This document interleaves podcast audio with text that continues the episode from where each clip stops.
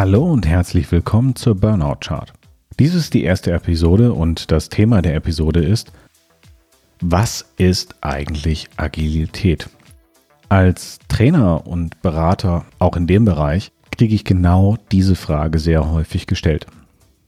Weil der Begriff aktuell sehr, sehr stark genutzt wird, aber die wenigsten Leute tatsächlich in der Lage sind, ihn sauber zu benutzen oder zu erklären, weil er einfach nur genutzt und wiederverwendet wird.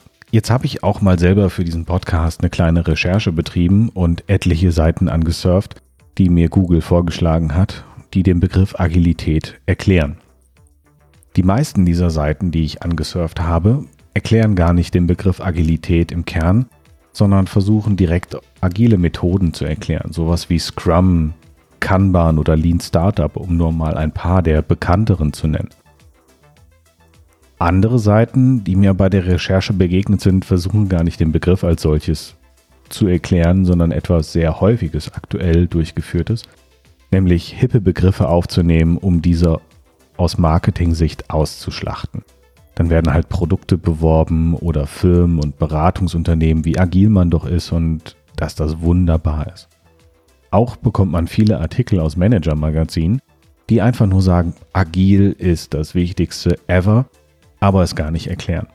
Ich habe dann mal geschaut, womit man den Begriff denn dann häufig gleichsetzt und sehr häufig wird Agilität mit Flexibilität gleichgesetzt. Wenn man das beim Duden eingibt, erhält man da die Erklärung Fähigkeit des flexiblen, anpassungsfähigen Verhaltens. Finde ich schon mal nicht schlecht, aber geht mir zu kurz, als dass man Agilität wirklich vollumfänglich damit erklären könnte. Ich bevorzuge zum Erklären, was ist eigentlich Agilität, das Modell The Heart of Agile von Alistair Cockburn. Alistair Cockburn ist einer der Mitautoren des Agilen Manifests. Das ist ein Dokument aus dem Jahr 2001, was primär für die Softwareentwicklung verfasst worden ist, um mal kundzutun, was sind denn die Werte, die wichtig sind für agile Softwareentwicklung. Das kann man auch noch ein bisschen abstrahieren, so dass man das allgemeingültig benutzen kann. Aber ich finde das neue Modell von ihm, was er 2015 veröffentlicht hat, deutlich geeigneter dafür. Nämlich dieses The Heart of Agile.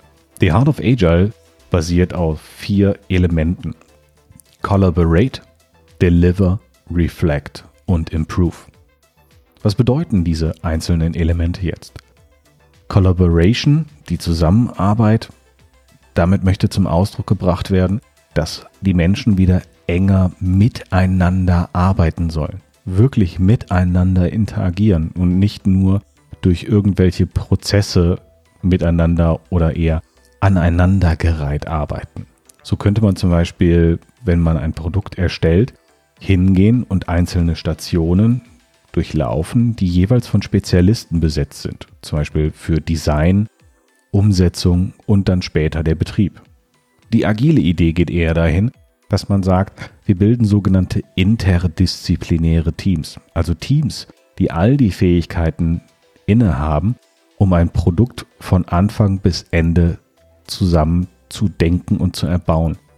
Und diese Zusammenarbeit ist hier gemeint. Deliver, das Liefern.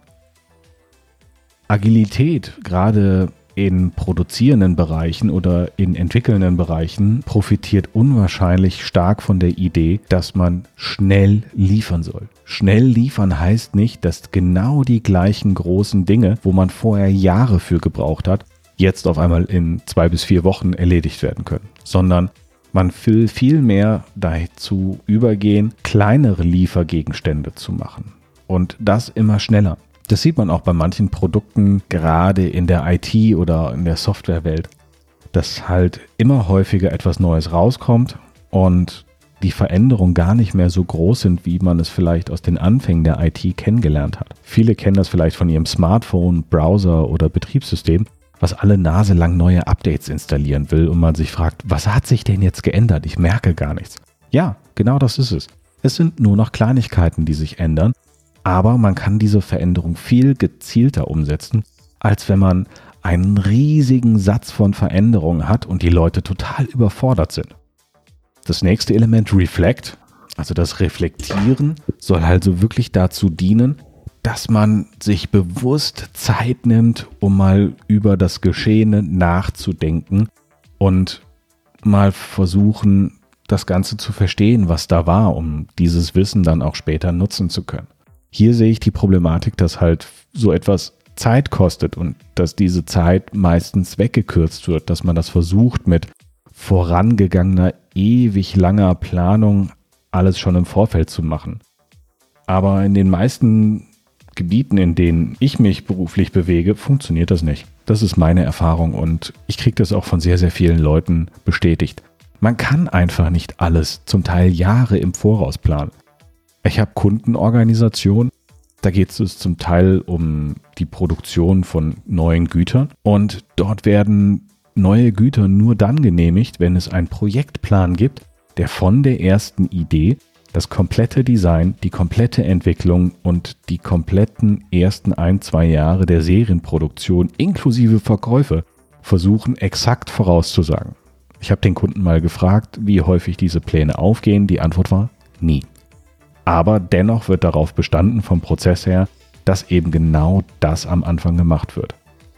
Und Zeit, um zwischendrin mal anzuhalten, um zu schauen, was lief denn bisher gut, welche Ideen waren gut, welche sind gut angekommen und was mussten wir wieder verwerfen, weil es nicht gut angekommen ist, wird dort einfach nicht eingeplant, sondern man sagt, das muss durch eine ordentliche Projektplanung alles im Vorfeld bereits geschehen sein. Schwierig. Das Improve ist etwas, was schon sehr häufig versucht wird umzusetzen. Allerdings fehlt häufig das Element Reflekt im Vorfeld, weil ich muss ja erstmal reflektieren, was lief gut, was lief schlecht, wo sollte ich mich überhaupt verbessern, wo kann ich mich verbessern oder wo muss ich mich verbessern.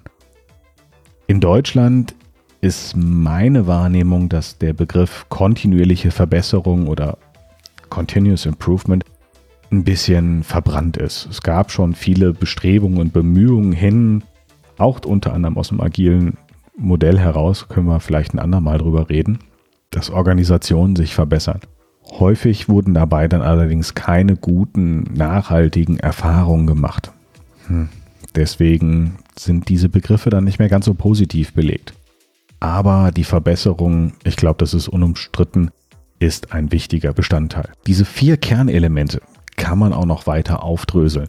Das hat Cockburn auch selber getan und ähm, ich habe mal den Artikel dazu in den Show Notes dieses Podcasts verlinkt. Also wer da Interesse hat, kann sich nochmal ein bisschen detaillierter damit auseinandersetzen. Wie kann man jetzt dieses Heart of Agile im normalen Alltag benutzen? Ich würde es vor allem jetzt hier erstmal auf der Arbeitsebene belassen. Man kann das Ganze sogar tatsächlich im Privaten ein wenig nutzen. Man kann das nutzen, um zum Beispiel mal die eigene Organisation oder auch das eigene Team ein bisschen dahin zu prüfen, sind wir agil? Ja oder nein? Ohne jetzt eine explizite Methode anzuwenden. Man kann ja einfach mal schauen, wie gut läuft denn die Zusammenarbeit. Und hier einfach mal ehrlich sein. Gibt es viele, viele, viele Schnittstellen, die formal sind, die eingehalten werden müssen, weil ansonsten keine weitere Bearbeitung stattfindet? Oder kann man auch einfach mal schnell irgendwo hingehen? Ich will jetzt hier nicht irgendwie Ticketsysteme oder Prozesse verteufeln. Das sind wichtige Elemente. Aber man sollte dennoch stark zusammenarbeiten und wieder Menschen stärker zusammenbringen. Egal, ob sie zusammen irgendwo vor Ort sind oder auch über die Verwendung von entsprechenden Tools, die man dafür hervorragend nutzen kann. Dann kann man mal schauen, wie ist man denn tatsächlich aufgestellt beim Erstellen von Arbeiten oder von Produkten oder Gütern. Geht man eher so vor, dass man versucht, alles im Vorfeld zu planen? Oder ist es auch zulässig, mal erstmal Teilelemente zu bauen, dass man vielleicht diese Idee des klassischen Meilensteins aus dem Projektmanagement aufnimmt, dass man sagt, okay, wir müssen bis zu diesem Punkt kommen und an dem Punkt wird eine Neubewertung durchgeführt, ob das Ganze, was wir machen, denn auch zielführend ist und ob es sich lohnt, weiterzumachen.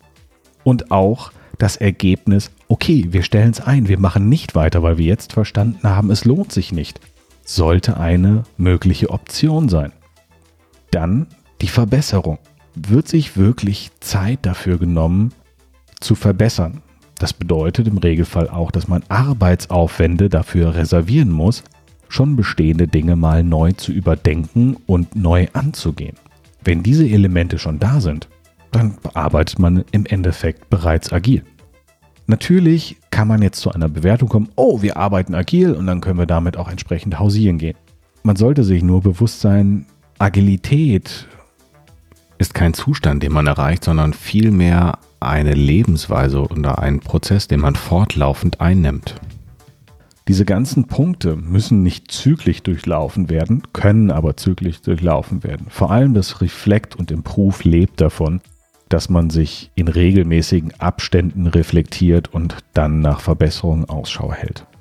Was ebenfalls für mich neben dem Heart of Agile ein Kernelement der Agilität ist, sind Menschen, die eigenverantwortlich handeln wollen und auch handeln dürfen innerhalb einer Organisation. Das bedeutet, die Organisationskultur muss so ausgeprägt sein, dass Menschen keine Angst davor haben, Entscheidungen zu treffen. Das ist etwas, was ich schon zu oft gesehen habe. Das sind dann Organisationen, in denen die Leute gelernt haben, ich werde dafür belohnt, indem ich keinen Ärger bekomme oder sogar befördert werde, wenn ich mich an Prozesse halte und lieber jemand anderen eine Entscheidung treffen lasse, als selber eine Entscheidung zu treffen, die wohl möglich falsch ist. Weil wenn ich eine falsche Entscheidung treffe, werde ich deswegen sanktioniert. Und hier kommt etwas ins Spiel, was halt im Zusammenhang mit der Agilität super wichtig ist. Firmenkultur oder Organisationskultur. Dieses Heart of Agile kann nur dann funktionieren, wenn es in einem System angewendet wird, sprich einer Organisation, die auch genau das Ganze zulässt. Und hier können wir in der nächsten Episode von der Burnout Chart drüber sprechen. Weil in der nächsten Episode der Burnout Chart möchte ich mit euch mal darüber reden, was denn Veränderung einer Organisation für Bestandteile hat und was Pinguine damit zu tun haben. Aber bevor ich euch jetzt verabschiede, möchte ich nochmal kurz zusammenfassen, über was wir heute gesprochen haben. The Heart of Agile von Alistair Cockburn beschreibt vier Kernelemente, die Agilität auszeichnen. Collaborate, Deliver, Reflect und Improve. All diese Elemente sind von entscheidender Wichtigkeit, um wirklich agil arbeiten zu können. Genauso wichtig sind aber auch Mitarbeiterinnen und Mitarbeiter innerhalb einer Organisation, die motiviert aus sich selbst heraus Verantwortung übernehmen wollen und eine Organisation, die genau eben dieses zulässt, dass Personen Verantwortung übernehmen dürfen. Damit einhergeht dann aber auch, dass Fehler mal passieren können und dass das jetzt kein Weltuntergang ist, sondern dass man sich bewusst dann die Zeit nimmt, diese zu reflektieren, um daraus zu lernen. Sehr schön kann man das ganz besonders im Silicon Valley sehen, auch wenn das jetzt hier vielleicht ein bisschen sehr häufig mittlerweile als Beispiel in Deutschland herangezogen wird. Viele der Organisationen dort haben eine ganz andere Firmenkultur. Sie gehen wirklich hin, dass sie die Leute motivieren, genau diese Entscheidung zu treffen. Und ich habe mal einen lustigen Bericht im Fernsehen gesehen. Da stand eine schweineteure Flasche Champagner rum und die wird erst dann aufgemacht, wenn es ein Mitarbeiter geschafft hat oder eine Mitarbeiterin, die Firma fast vor die Wand zu fahren das ist noch was sehr Entscheidendes für mich, dass halt diese Fehlerkultur gelebt wird und auch Fehler toleriert werden, weil es ist erstmal nichts Schlimmes. Erfahrung muss man machen. Das soll es dann auch sein für diese Episode der Burnout Chart. Ich hoffe, ihr konntet was für euch mitnehmen, ihr hattet ein wenig Spaß und ich freue mich über Feedback in den Kommentaren. Also, dann bis zum nächsten Mal. Ciao.